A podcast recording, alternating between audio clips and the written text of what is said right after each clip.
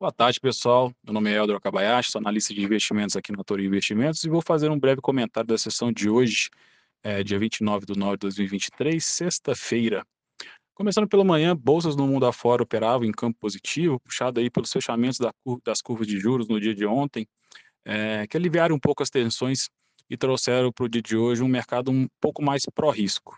É, apoiado esse bom sentimento que a gente teve né, no começo do dia, é, o resultado de inflação na zona do euro que veio abaixo do esperado, né, veio 4,5 anual com expectativa é, do mercado em 4,8, demonstraram que os, os, apertos monetários começam a fazer efeito é, e impulsionou também as bolsas na Europa. Na parte da manhã tivemos dados do PCI nos Estados Unidos que vieram em linha com as expectativas do mercado, que acalmaram ainda um pouco mais os investidores. E na parte da manhã, o nosso índice Bovespa chegou a trabalhar com uma alta de 1%, na casa dos 117,736 pontos, e o dólar futuro chegou a operar eh, na mínima, próximo dos R$ reais com uma queda de 1%.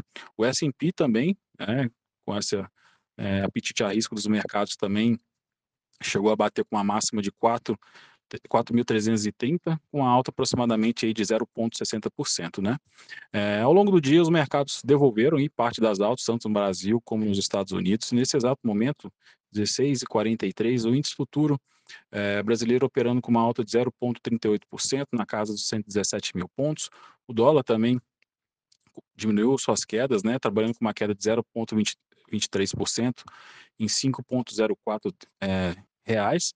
E o S&P trabalhando no campo positivo, no campo negativo, desculpa, com queda de 0,32% nos patamares de 4.285 pontos.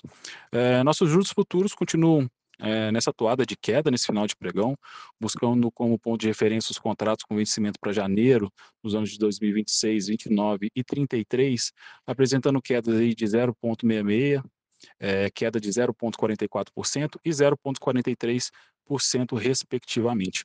O DXY o índice do dólar, que hoje na parte da manhã trabalhou num campo é, bem negativo, é, voltou, volta agora para o 0 a 0 na casa dos 106,17.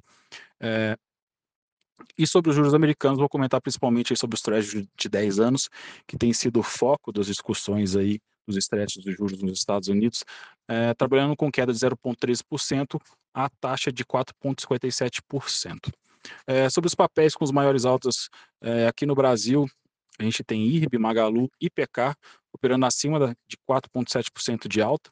E no campo negativo, CVC, Natura e CPFE operam com queda de 3%, 1,95%, 1,35% respectivamente. E esses foram os principais pontos do dia de hoje. Desejo a todos um ótimo fim de semana e contem sempre com a Toro. Um abraço.